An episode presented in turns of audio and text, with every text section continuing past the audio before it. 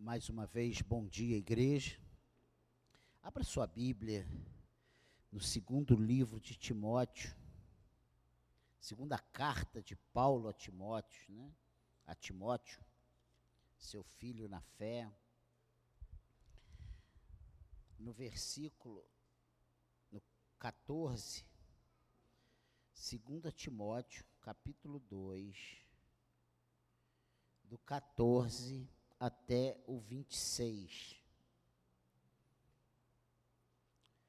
Nós estamos no primeiro culto de outubro e nós vamos falar desse nesse mês abordar um assunto muito interessante que para muitos causa um certo, uma certa confusão, um embaraço, porque mas por falta de esclarecimento, de entendimento. 2 Timóteo, capítulo 2, versículo 14. O que que diz a palavra, né? Mas o que que eu, o que eu quero antes de ler a palavra, eu quero dizer o que nós vamos abordar esse mês. Esse mês é o mês da reforma, a reforma protestante. Não é a reforma do calvinista, é a reforma de todos os evangélicos. Né? E a reforma, nós estamos completando hoje, esse ano, dia 31 desse mês, fazem, completam 505 anos que Deus levanta homens com muita luta para ir contra toda uma situação, toda, todo um esquema montado pelo homem para desviar as pessoas da centralidade do Evangelho. Se somos hoje o que somos e cremos como cremos e temos a liberdade que temos, graças a esse movimento inspirado pelo Espírito Santo de Deus, para que nós pudéssemos hoje ser a igreja que somos no mundo todo.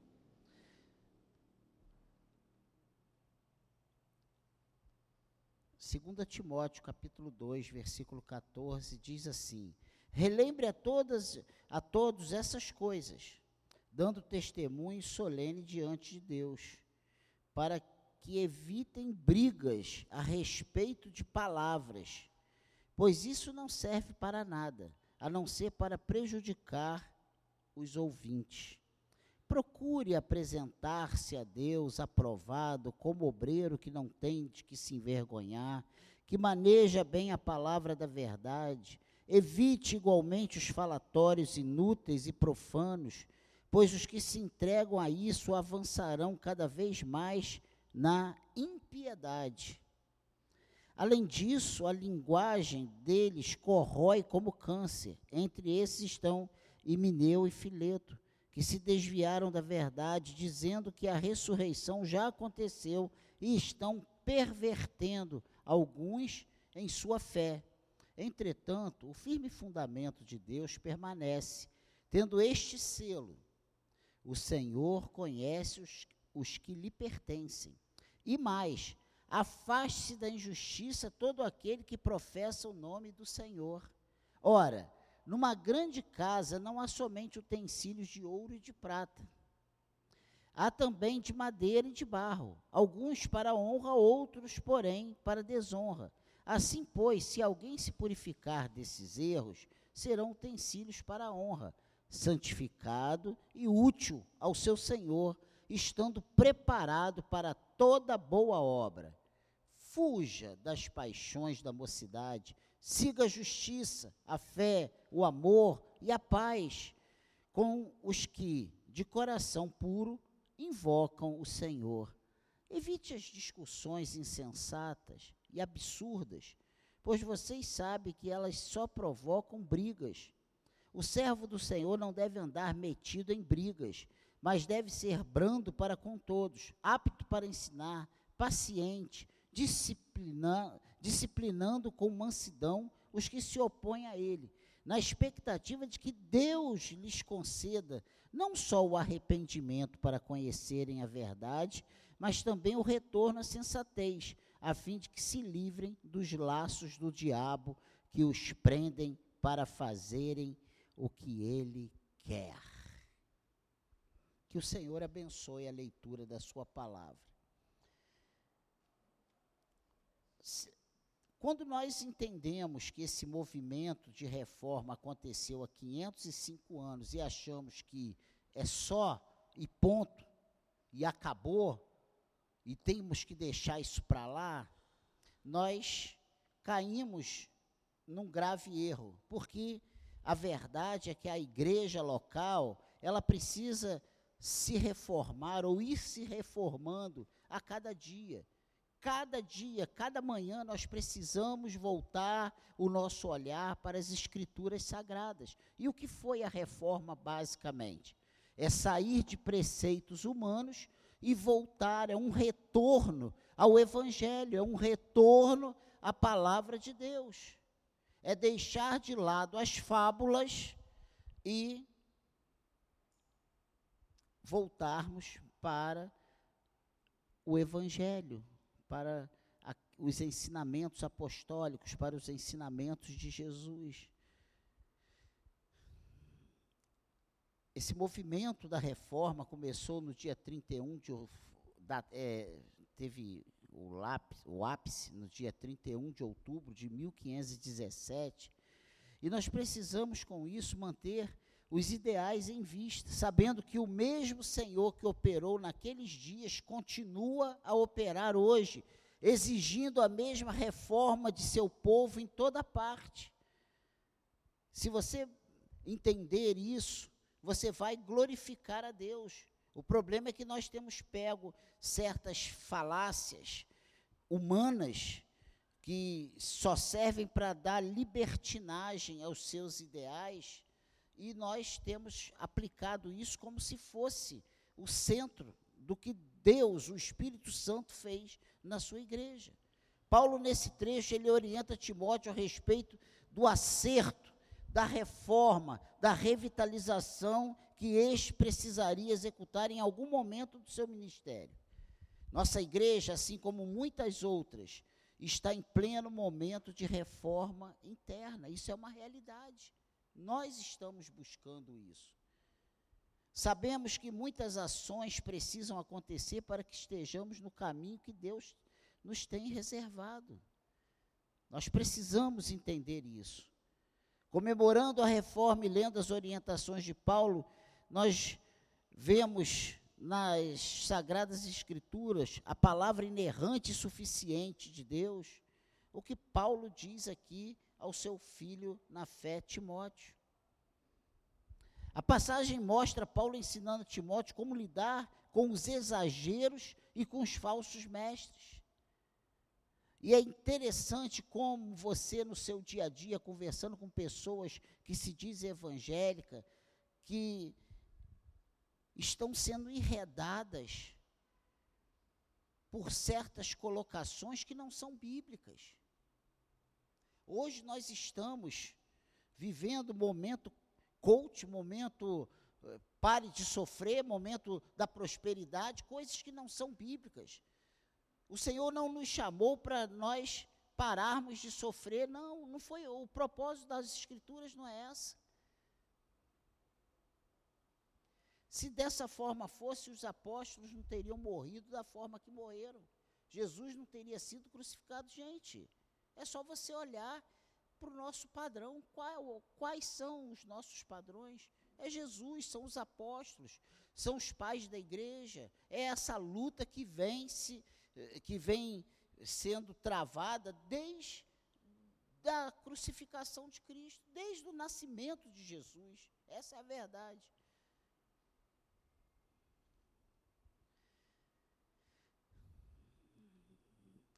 No trecho lido, há pelo menos três considerações aplicáveis à nossa realidade. E é isso que eu quero trazer nessa manhã.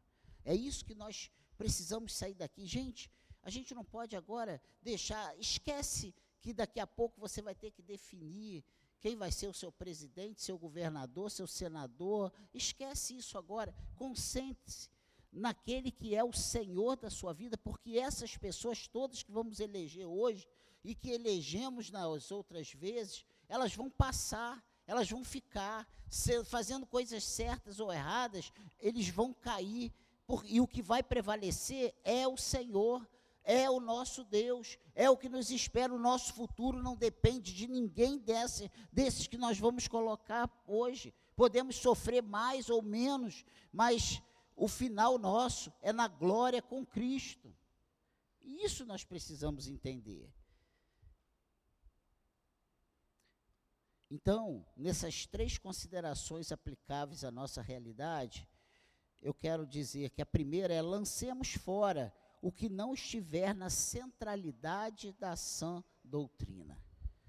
O que não for Bíblia, lance fora.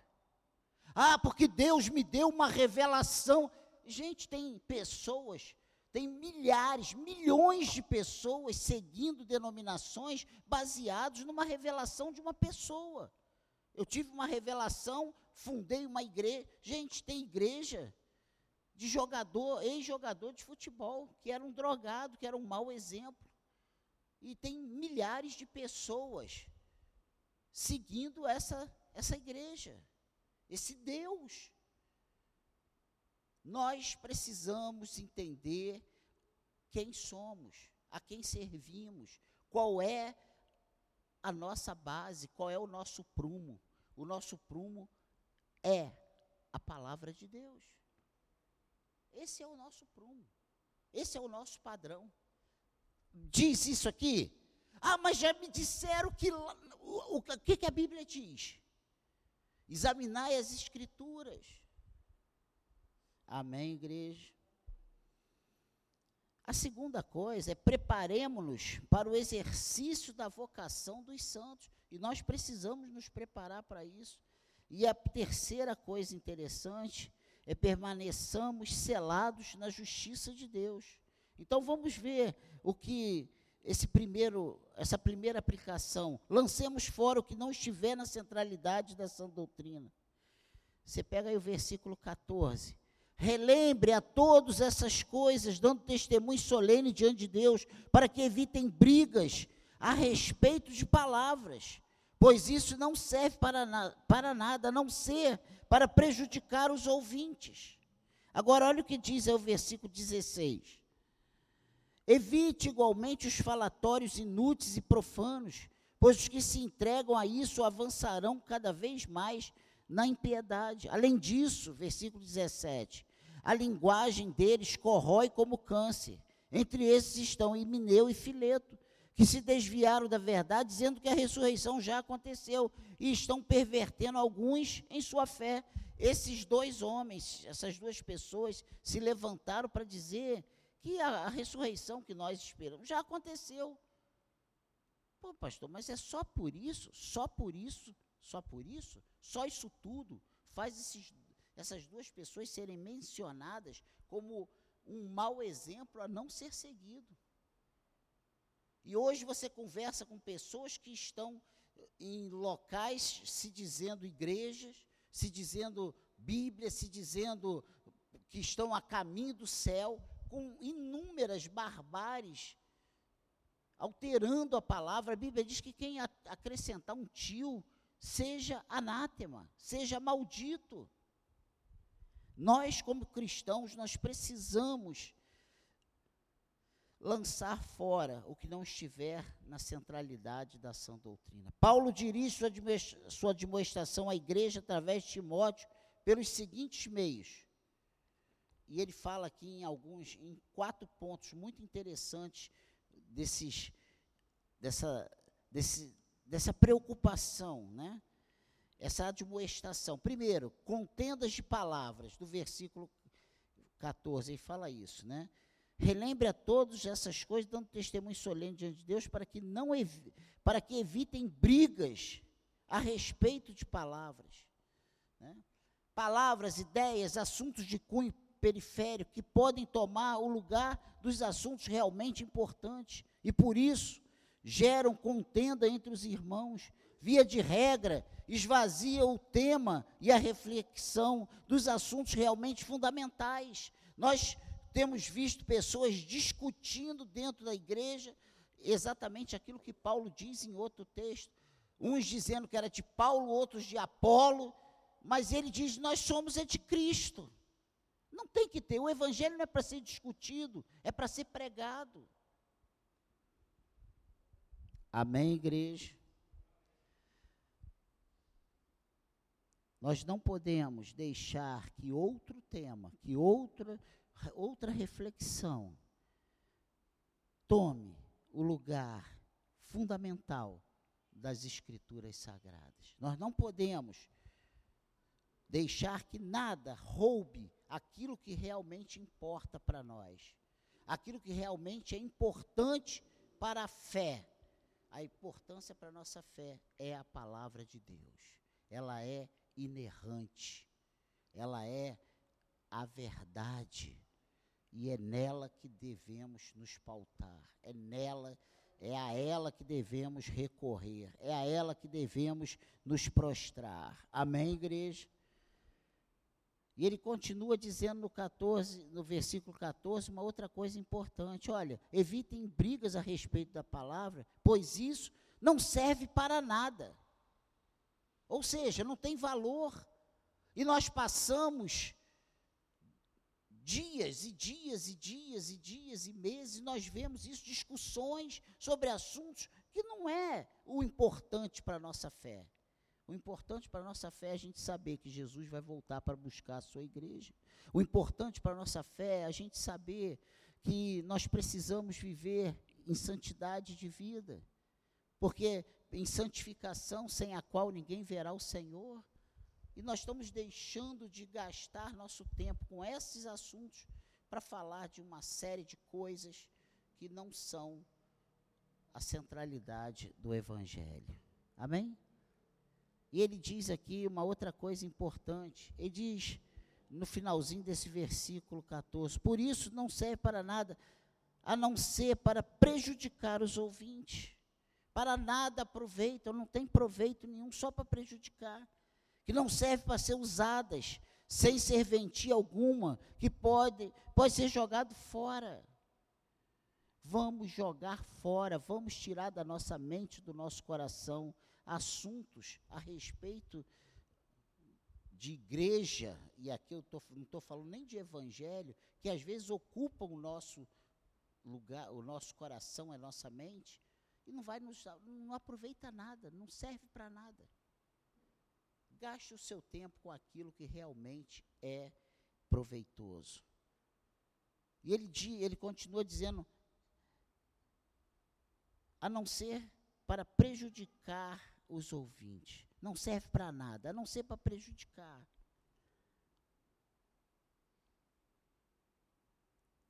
A não ser para, ou a contrário, destruição de forma racional e intelectual dos que ouvem, com a exposição, sabe, uma coisa metafórica, uma coisa que não, que não é a verdade.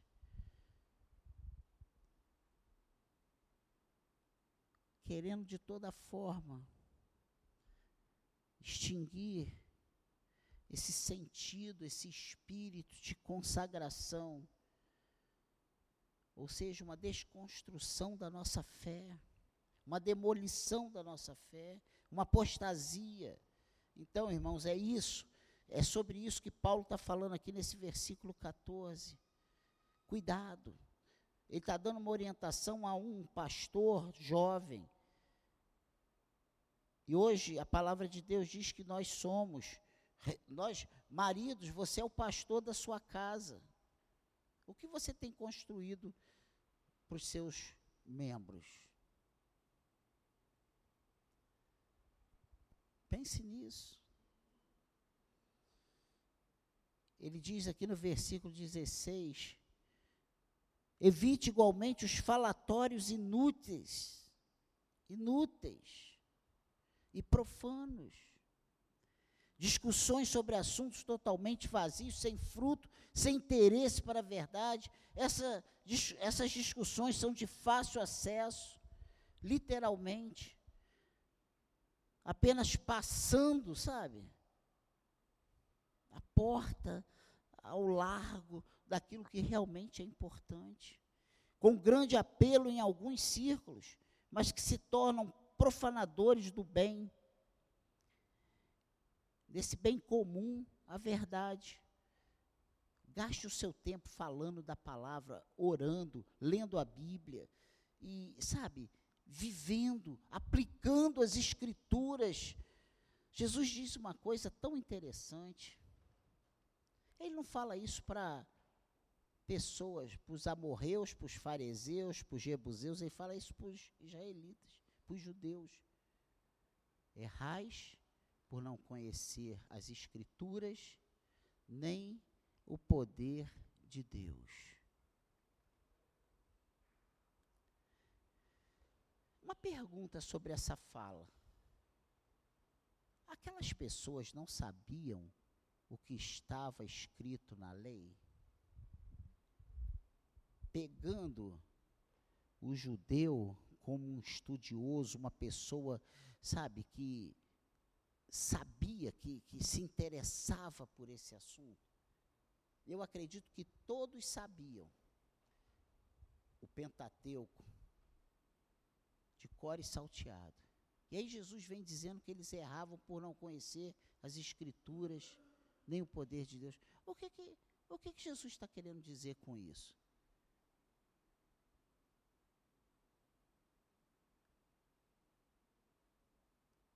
O que Jesus está querendo dizer com isso é que eles não aplicavam aquilo ali à sua vida.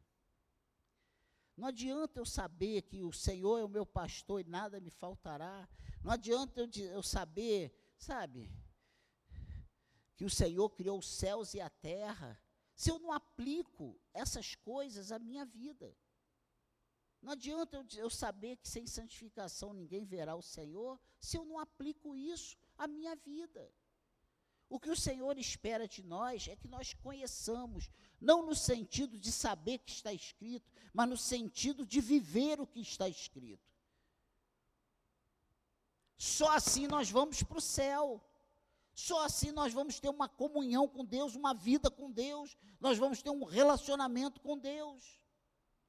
Não é só saber, porque o inferno está assim de pessoas que sabem que conhecem, que está escrito, mas que não viveram. E o final, ó, o próprio Senhor Jesus diz o quê? Naquele dia, muitos dirão: Senhor, mas em teu nome eu profetizei, em teu nome eu expulsei demônios, em teu nome eu curei pessoas. Quem profetiza quem prega a palavra, quem fala de Jesus ou em nome de Jesus, quem cura pessoas. Pô, imagina. Você saber que você vai entrar aqui com o joelho condenado, tendo que fazer uma prótese, a pessoa vai impor a mão aqui, na hora você vai ser curado. Isso aqui vai ficar cheio. Deus pode curar? Pode.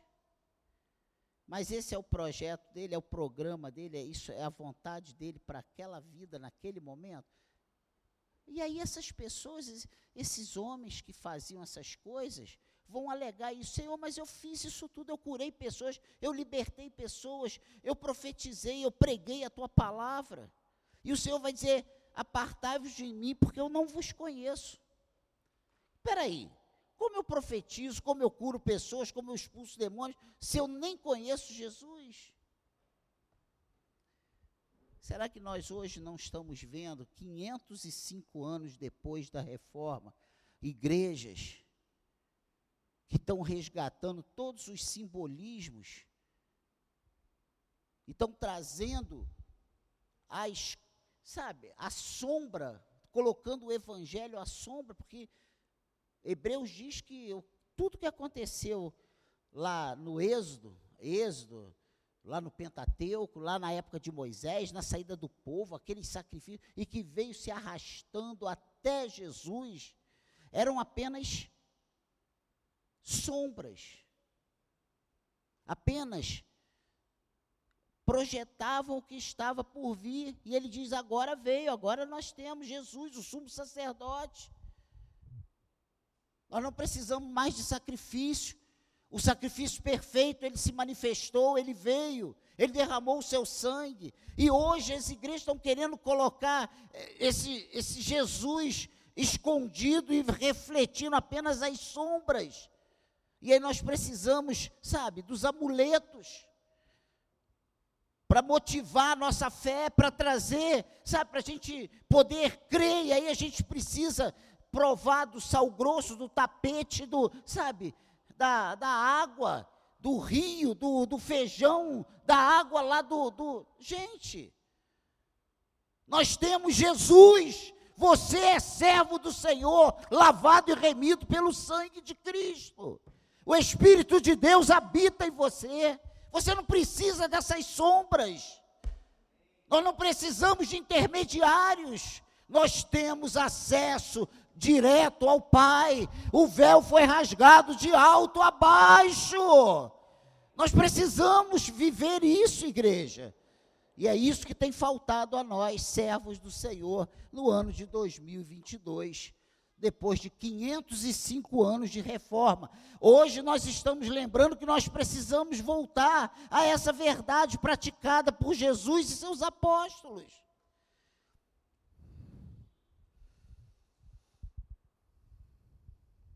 Amém, igreja. Fuja, sabe? de contendas de palavras que para nada aproveitam. Fuja, sabe, desse essa subversão dos ouvintes que acontece quando começam a ouvir coisas que não aproveitam para nada. Aí começa a criar monstros dentro da igreja. Se não passar ali, ele tiver a corrente, se não fizer isso, aquilo. gente, nós temos, o Espírito Santo de Deus pode agir na tua vida, no teu quarto, dentro lá na tua cama. Pense nisso.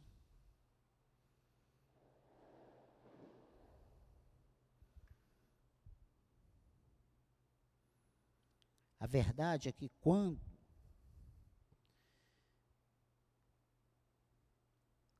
falatórios sobre coisas inúteis e profanas entra em cena, a fala sobre a verdade tende a desaparecer. Costumes e interesses extrabíblicos costumam apagar a sã doutrina. Nós vamos pregar a palavra de Deus. Nós vamos pregar a Bíblia Sagrada. Nós vamos falar do Evangelho de Cristo. Nós vamos basear a nossa, o nosso culto na pregação da palavra, não contar a historinha da carochinha. Paulo recomenda de modo sério, direto e com sua autoridade de apóstolo de Cristo que Timóteo intervenha na igreja e não permita que a sã doutrina seja embaçada por assuntos de segunda importância, e pior, que sejam meios pelos quais os santos do Senhor sejam confundidos. Porque a Bíblia diz que nós, pastores, velamos pelos membros como quem hão de prestar contas. Nós não vamos prestar conta pelos seus pecados, mas nós vamos prestar conta se nós fomos omissos em falar a verdade, se nós escolhemos textos só para massagear o teu coração e não colocamos o dedo na ferida e falamos, não pode ser dessa forma. Amém, igreja. A palavra de Deus nos orienta a não fazer da igreja ou dos ouvidos dos irmãos um depósito de palavras vazias que tornam vagos e sem sentido a pregação central da palavra do próprio Deus.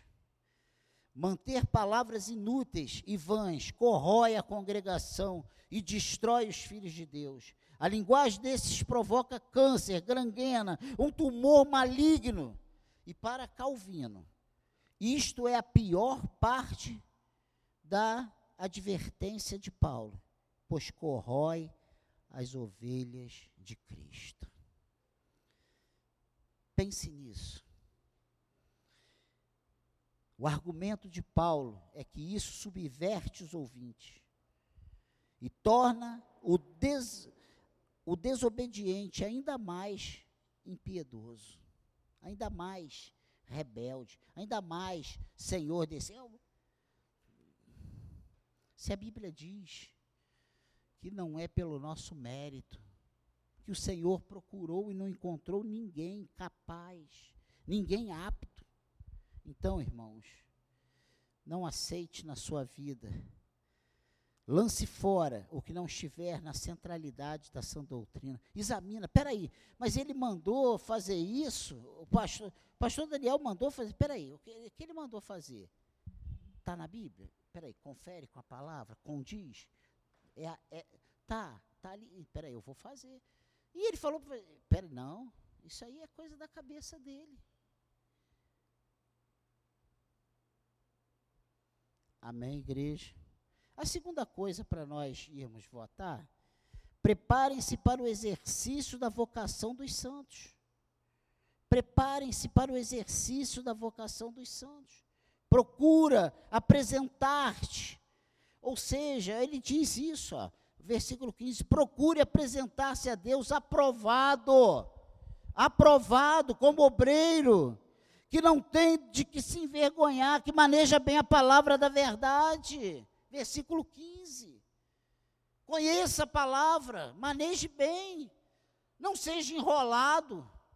Não, mas isso não é bem assim, não é bem assim, é assim, está aqui na palavra. Entre o que você acha que é certo e o que a palavra diz, fiquemos com o que a palavra diz. Amém, igreja?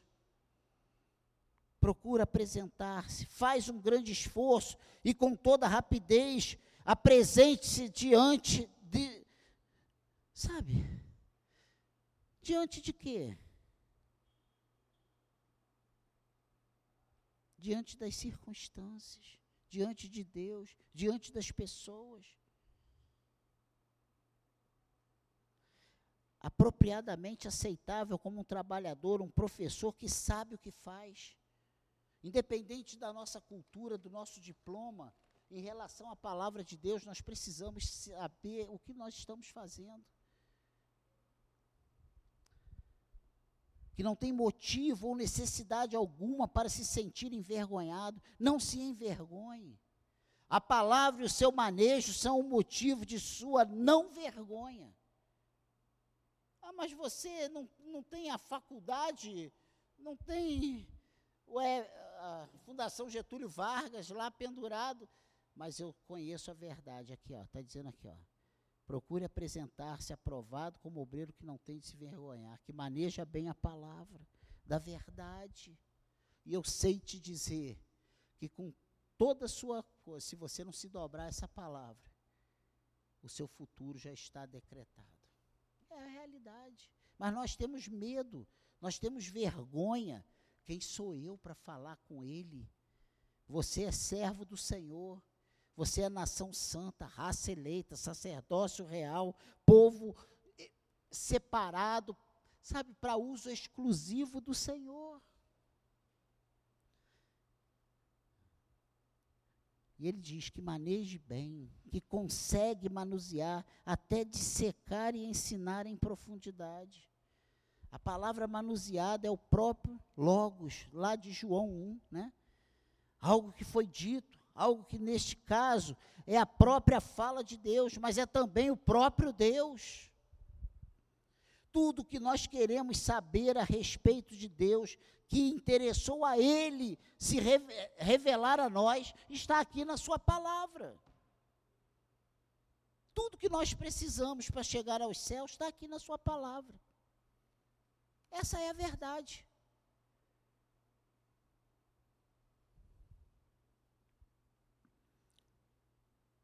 Palavra da verdade é o próprio Cristo. Nossa única razão de vida. Figurativamente, Paulo está dizendo que aquele que manuseia bem, sabe, esse logos divino, o próprio Cristo, não tem como perder tempo com vãs palavras que distraem a pregação do Evangelho de Cristo. Não perca seu tempo, sabe, nas filosofias, nas, nos, nas coisas mirabolantes que nós temos visto e ouvido por aí. Fique com a palavra. E por último, permaneçam selados na justiça. O firme, o firme fundamento do Senhor permanece em duas faces. Primeiro, o Senhor conhece os que lhe pertencem. Você é conhecido do Senhor. Isso é importante. Deus sabe perfeitamente quem são seus filhos, pois eles foram gerados no coração do Pai. A Bíblia diz que nós fomos chamados, separados lá nos tempos eternos. Nós vimos isso aí semana passada, quarta-feira.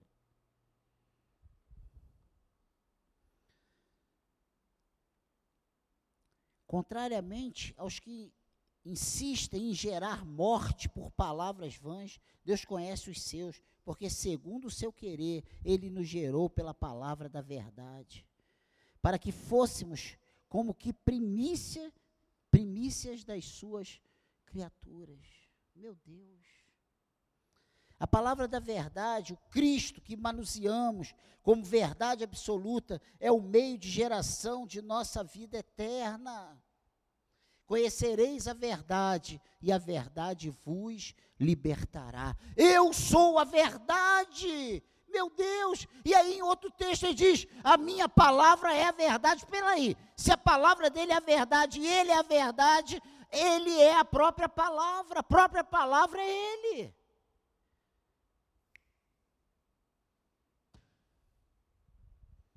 Entende?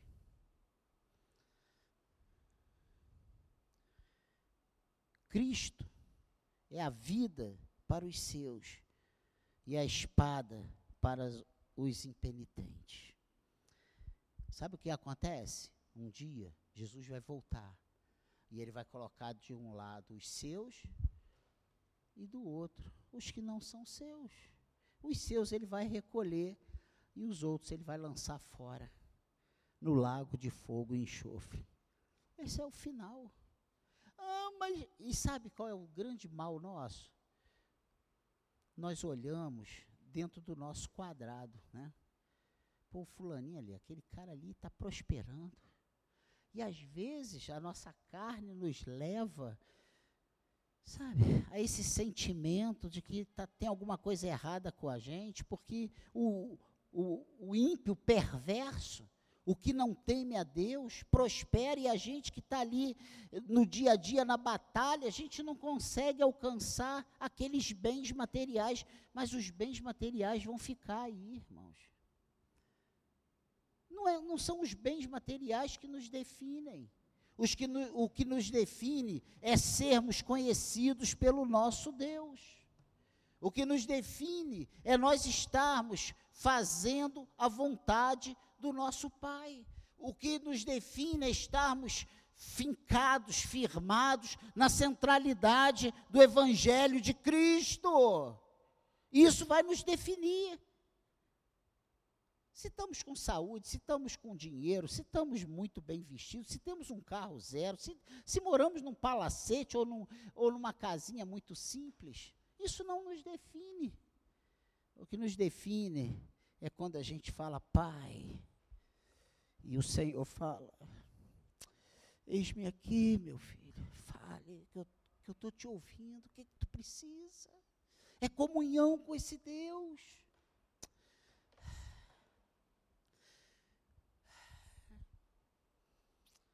E a gente tem perdido isso. A gente tem perdido isso. Jesus está aí às portas que a gente precisa pra, de sinais para saber que ele está voltando, que, que os dias estão findos. Está tudo aí, guerra, rumores de guerra, pai contra filho, filho contra pai, a maldade, a mentira, o engano, a ambição, a perversidade. Está tudo aí. Mas ele diz que ainda não é o fim, é o princípio.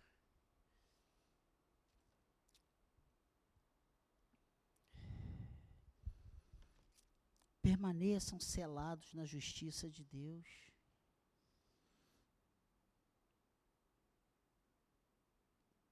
Essa palavra da verdade, ela gera vida eterna. Cristo é a vida para os seus. A parte da injustiça todo aquele que professa o nome do Senhor. Aparte-se parte da injustiça todo aquele que professa o nome de Cristo. Não faça parte, não não se associe, não dê as mãos, não, sabe, não comungue com essas pessoas. Afaste de forma rápida e decidida, quase com um sentimento de revolta pela proximidade, sabe? Se afasta. Não coma, não saia para almoçar, não saia para bater papo, não saia para. Não tem nada para te aproveitar, que te aproveite.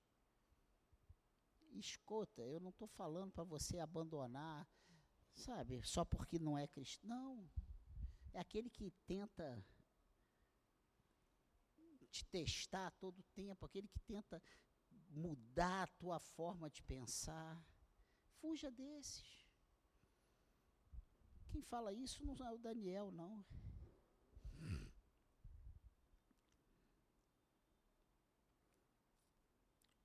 Injustiça no sentido, sabe?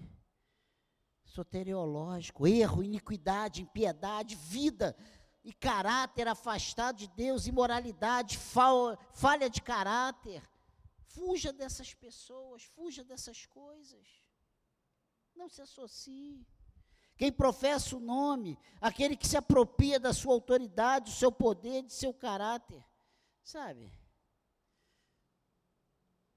Aí sim.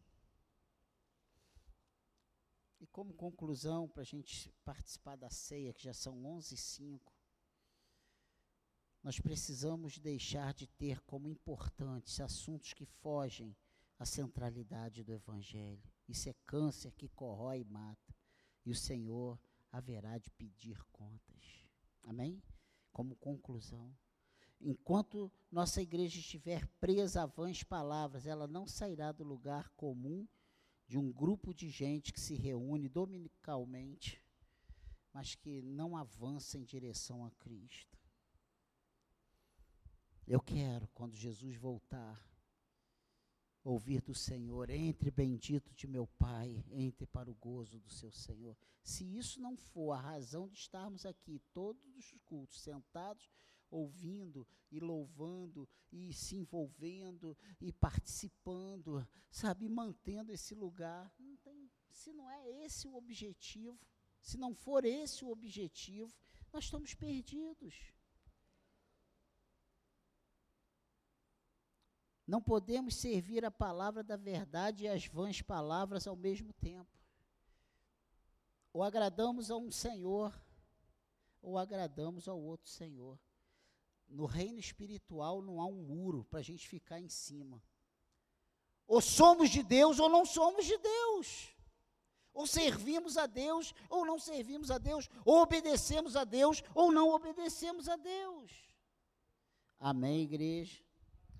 E olha, tudo isso, tudo isso precisa ser regado pelo Espírito Santo. Tudo isso precisa ser regado, sabe, na dependência do Senhor, porque sem Deus nada podemos fazer. Sem o Senhor nada podemos fazer. Ah, pastor, o senhor falou isso. Ah, mas o senhor não disse que é. Não, eu estou dizendo tudo isso precisa ser na dependência do Espírito Santo, na ajuda do Espírito Santo, com a presença do Senhor a todo tempo, nos fortalecendo, porque eu e você, nós somos falhos. Nós pensamos bobagem, nós queremos decidir coisas que não temos que decidir. Isso aí é normal, bate sentimentos. Imagina se nós tivéssemos dado vazão a todos os sentimentos que já bateram no nosso coração. Não ia ter uma pessoa aqui dentro, não ia ter. Ia ter ninguém mais servindo a Deus. Você acha que Paulo não se apurrinhou com Himeneu e Fileto? Está aqui, ó. Se viu, se colocou como inimigo da pregação dele, ele preso, ele sendo chicoteado, ele sendo injustiçado. Tu acha que isso aí não machucou ele, não? Ou Paulo, não, Paulo, mas Paulo era Paulo. Paulo era um homem igual eu e você, que sente traição, que sente injustiça, sabe? Que se machuca. Só que, assim como ele, nós não podemos tirar os nossos olhos do Senhor, porque é o Senhor que nos mantém de pé. É a Sua palavra, é a sã doutrina que nos mantém de pé, caminhando.